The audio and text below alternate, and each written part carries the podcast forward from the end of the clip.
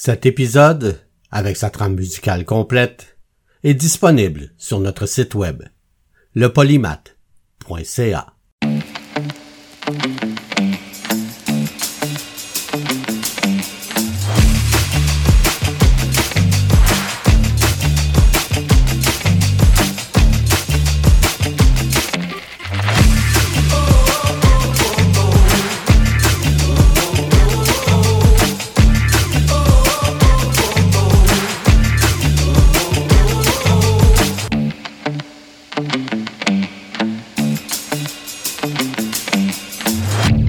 Le polymath avec Bruno Laberge.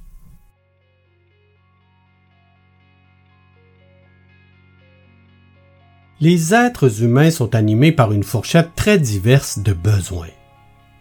Parmi ceux-ci, certains sont habituellement catégorisés comme des besoins primaires, des éléments indispensables à la survie. Respirer, boire, manger, éliminer, se protéger du froid et de la chaleur, être en sécurité et dormir. Pour la forte majorité des gens, tout en haut de cette liste se trouvent les actes de manger et de boire. Manger et boire représentent les deux nécessités fondamentales à notre survie. Dans l'Antiquité, Socrate a dit Il faut manger pour vivre et non pas vivre pour manger. Dicton bien connu, repris par la suite dans l'avare de Molière. Il faut manger pour vivre et non pas vivre pour manger. Une bien belle phrase. Mais pour nos ancêtres québécois, qui ont vécu de longues périodes de famine, en particulier durant les rudes hivers, manger était une chose plus facile à dire qu'à faire. Plusieurs sont morts de faim d'ailleurs mais certains ont survécu d'une bien étrange façon. Au Polymath cette semaine, cannibalisme au lac Saint-Jean.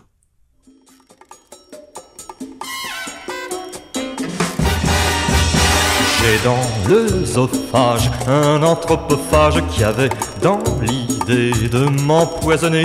Il me disait petite tête, ôte-toi de la climette, je me suis résigné à le bouffer le premier mambo, miam miam. Mambo, miam miam. Mambo, miam miam. Hiver 1907-1908. Une période difficile. Un très rude hiver. Un rude hiver avec une histoire troublante. Le premier cas documenté de cannibalisme dans l'histoire du Canada. Et tout ça, chez nous, au lac Saint-Jean. Un siècle plus tard, il demeure un doute, car il n'y a aucune preuve formelle, mais plusieurs informations disponibles vont toutes dans cette direction. Pour la majorité des gens, il s'agit, en tout cas, d'un horrible meurtre, et très, très probablement suivi de cannibalisme. Mais impossible de le prouver. En absence de témoins directs, vivant. Notre histoire commence le 5 septembre 1907. Trois hommes se préparent pour se rendre en forêt pour la saison de la chasse. Ils apportent avec eux des provisions pour les quatre prochains mois. Notre premier homme, eh bien, c'est Joseph Grasset, un Français qui travaille comme trappeur pour la compagnie de la baie. Il réside à Roberval, depuis deux ans. Il n'a pas encore trente ans. C'est un coureur des bois nomade. Le deuxième homme, il se nomme Gabriel Bernard. C'est un Belge, engagé par Joseph Grasset pour servir d'homme à tout faire pendant l'expédition. Il n'a aucune connaissance particulière ni dans la chasse, ni dans la survie en forêt. Et le troisième homme, eh bien c'est Auguste Lemieux du lac Saint-Jean, plus précisément de Mistassini. Il est né à Jonquière en 1877, il a 30 ans et il est marié. Auguste est le guide de l'expédition. Il a une excellente renommée dans le domaine malgré son caractère bouillant et impulsif. C'est lui qui est responsable de guider les deux autres, du lac Saint-Jean jusque vers les lacs de la région de Chibougamau.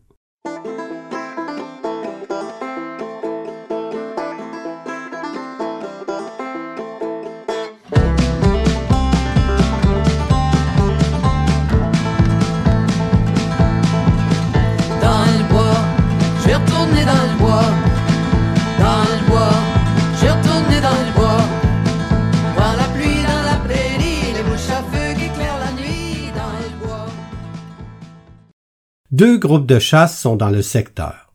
Le groupe de Pointe-Bleue est composé d'Emile Robertson, Alfred Perron, Gordon Mackenzie, Gabriel Curtness, Tide Curtness, Joseph Urtubise et Peter Curtness. Il circule dans le secteur du lac Washwanipi lorsqu'il rencontre un autochtone, Combe Étienne. Étienne raconte au groupe qu'il a vu des traces d'un camp de blancs non loin d'ici. Cela intrigue le groupe, qui décide de se mettre en route vers ce camp. C'est janvier 1908, quatre mois après le départ de Grasset, Bernard est le mieux. En arrivant sur place, il fouille le terrain et trouve sous la neige la preuve que de la nourriture y a été cuite, un traîneau rempli de vieux vêtements et une lettre dans un sac. La lettre dit Impossible de trouver la cache. Nous n'avons plus de vivres. Tâchez de nous atteindre aussitôt que possible. 28 décembre, à midi. Et c'est signé Gabriel Bernard. Postscriptum. Si vous pouvez apporter de la poudre et des cartouches, tant mieux. Vous trouverez les pots de castor sur le toboggan. Également à l'intérieur du sac, des objets marqués au nom de Grasset et de Lemieux, mais surtout des vêtements brûlés, ce qui indique que les hommes ont eu très froid et se sont rapprochés un peu trop près de leur feu.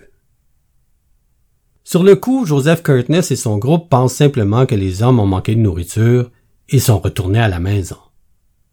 Ils restent dans le secteur quelque temps et retournent ensuite à Pointe-Bleue en oubliant toute l'affaire.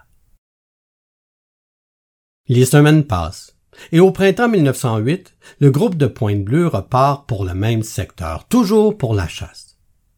Cette fois, le groupe rencontre un autre groupe, celui de Gordon Mackenzie, à la hauteur du lac Chamouchouane. Tous décident de rester là quelque temps et de quitter après le départ des glaces. C'est lors de cet arrêt qu'un des hommes du groupe, Alfred Perron, découvre par hasard une petite cabane de la Mackenzie Trading Company. Il s'agit d'une simple cache où les employés de l'entreprise peuvent se reposer un peu et entreposer des choses. Une sorte de halte routière du temps. Dehors, on trouve un fusil belge et un sac de toile avec une trentaine de cartouches vides. Personne ne s'approche de la cabane. Mais le groupe s'inquiète du sort des gens qui sont passés par là.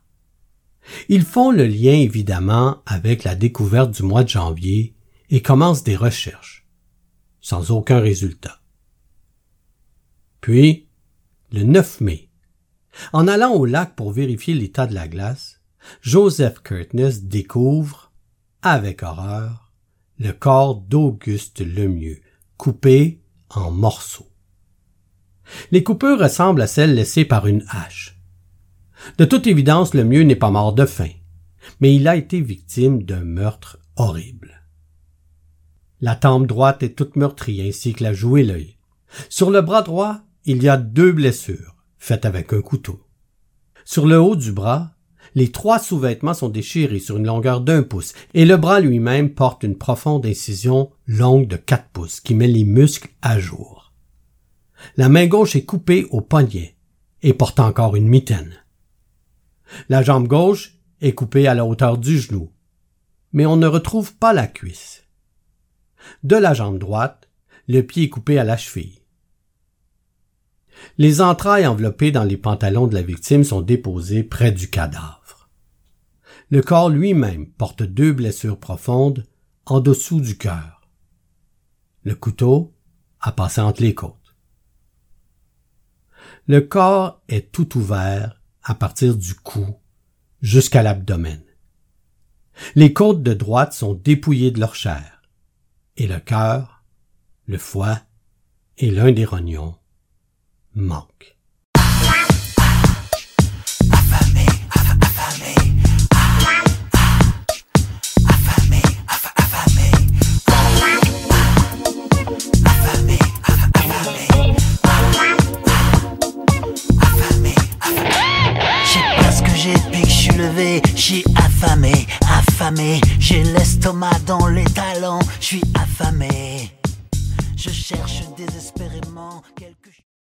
Le lendemain de la découverte du corps, on fabrique un cercueil et on enterre Auguste, non loin. Ce n'est qu'après qu'on décide d'aller voir cette fameuse cabane pour en savoir un peu plus sur les événements. On y fait une première découverte déconcertante. Dans le haut d'une porte, une phrase complète écrite à hache. Toutefois, certains mots ont été par la suite gossés pour les faire disparaître. La phrase restante est donc mot enlevé, mot enlevé, la rivière, mot enlevé, mot enlevé, avant, mot enlevé, pas manger, lettre enlevée, huit jours. Les hommes se seraient battus après la rédaction de cette note. Du sang répandu sur tous les murs de Boiron, ainsi que des chaises et des assiettes cassées, sont les témoins silencieux d'un combat sans pitié. Après un repas de côtelettes humaines, le français et le belge seraient partis. Quelque temps plus tard, un guide autochtone, Malek Bégin, trouve une valise dans la forêt à l'intérieur un morceau de jambe humaine, dont la chair a été bouillie. Assurément, assurément, c'est la cuisse d'Auguste. Mais à qui appartient la valise? À ce moment, personne ne sait ce que les deux hommes sont devenus. Des Indiens prétendent qu'ils se seraient noyés dans un lac. Dans l'intervalle, on ramène le petit cercueil d'Auguste Lemieux à Mistassini, et on l'inhume correctement, en juin 1908. Selon l'acte de décès, l'assassinat ne fait aucun doute, et c'est inscrit sur le certificat du coroner Constantin, docteur à. Les anthropophages aiment bien les gens, les gens bien préparés avec un petit accompagnement. Il faut pas que les gens aient peur. Ils sont souvent nettement meilleurs avec du beurre.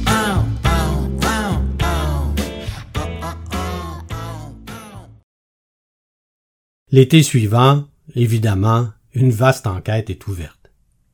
Le seul problème à ce moment, c'est que les deux seuls témoins potentiels, Joseph Grasset et Gabriel Bernard, n'ont pas donné signe de vie depuis leur départ à l'automne précédent.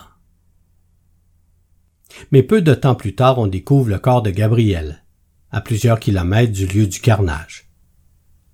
Aucun élément ne permet de le relier au crime. Il est sans doute mort de froid et de faim. Puis, en novembre, on retrouve Joseph. Mais il est vivant, celui-là. Au début, les espoirs sont grands, et bien évidemment, il est soupçonné du meurtre, d'autant plus que la thèse du cannibalisme est de plus en plus véhiculée. Joseph se trouve dans le nord de l'Ontario pour le travail. Il reçoit une missive claire. On lui ordonne de revenir dans le sud pour être interrogé en lien avec l'affaire. Il se présente aux autorités dès que la température le permet, soit en avril 1909. Il accepte de témoigner sans rechigner, mais à une seule condition. Rien de ce qu'il dira qui n'a pas de lien avec l'affaire ne pourra être tenu contre lui. Ce que la justice accepte. Il fait donc sa déposition devant le coroner Constantin.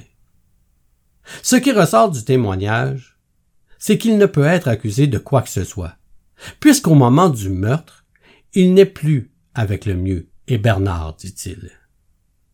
En effet, il aurait quitté les deux hommes quelques semaines avant les événements.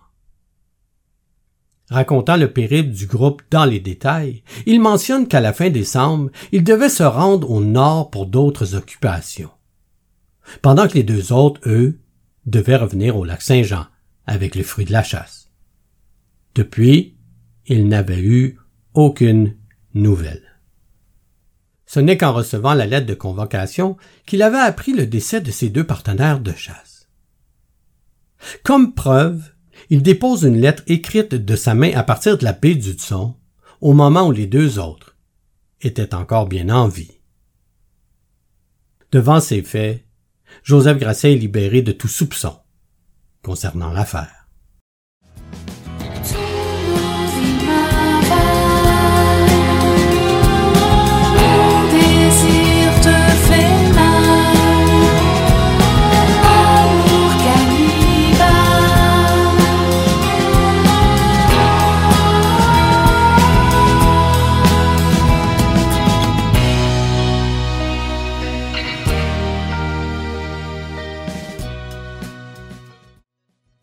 Après la libération de Grasset, les journaux ne lâchent pas l'histoire, car la question demeure encore. Est-ce que Grasset était bel et bien absent lors du drame? En mai 1909, une rumeur circule. Un nommé Édouard Morin de la région fait circuler la nouvelle comme quoi ce serait Joseph Curtness en personne qui aurait tué Auguste Lemieux. Curtness, outré et bien avisé, le poursuit pour 100 dollars. 3000 dollars aujourd'hui. En 1930, un Français du nom de Claude Picobé raconte avoir travaillé comme commis dans un poste de traite à Albany et que son chef était Grasset. Il dit que son patron était un homme misanthrope et sombre, qu'il buvait beaucoup et qu'il racontait qu'il avait mangé son compagnon de chasse. Ce que Grasset nie, une fois revenu à jeun. D'autres rumeurs sont encore plus accablantes pour Grasset. On raconte que Gabriel Bernard, lorsqu'il a été découvert, portait également des marques de violence et que Grasset l'aurait mangé en partie, lui aussi. Ironie historique digne de mention ici. Louis Aymon, l'auteur de Maria Chapdelaine, aurait entendu cette histoire en 1912 et se serait inspiré d'Auguste Lemieux pour créer le personnage de François Paradis. Le roman a été publié pour la première fois en France par l'éditeur Bernard Grasset. Est-ce un hasard que le nom d'éditeur soit composé des deux noms de famille de ceux qui accompagnaient Auguste Lemieux? Mystère. Croyez pas ce qu'on vous dit sur nous, surtout et sur la vie. Faites demi-tour et avant que le temps qui passe cannibale ne vous dévore tout cru. Le cœur et les entrailles, les cheveux, les amygdales, le crâne et le rectum, ça fait mal. N'écoutez pas les haut-parleurs, refusez de devenir majeur, minable, désolant, lamentable, pitoyable et miteux, mais stable, refusez la soupe. Boudez nos conseils évitez coûte que coûte de grandir pareil. Depuis le jour 1 de la découverte du corps d'Auguste Lemieux, la thèse du cannibalisme est mise en avant pour expliquer le carnage. Si nous sommes déjà chanceux d'avoir une description précise de l'état du corps et du lieu grâce à ceux qui l'ont découvert, les limites dans l'interprétation de tout cela sont bien présentes. Toutefois, tuer est une chose, mais dépecer méthodiquement et se retrouver avec un corps sur lequel il manque des morceaux, en est une autre. Vu la nature des blessures, de la scène à l'intérieur de la cabane, et de toutes les circonstances, il est exclu que ce soit l'œuvre d'un animal.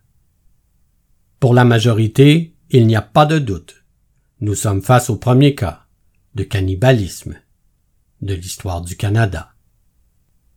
On dit souvent que la faim F-I-N justifie les moyens. Mais est-ce que la fin F-A-I-M justifie aussi les moyens? Merci de nous avoir écoutés.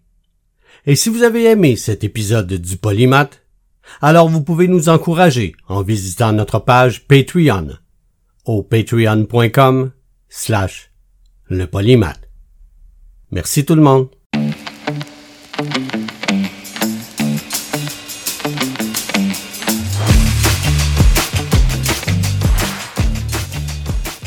Le Polymath est une production de CKIA-FM.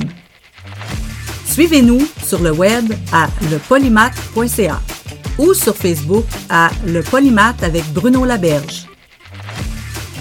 Vous pouvez nous écouter en direct tous les dimanches à 11h au ckiafm.org ou en tout temps sur votre plateforme de balado favorite.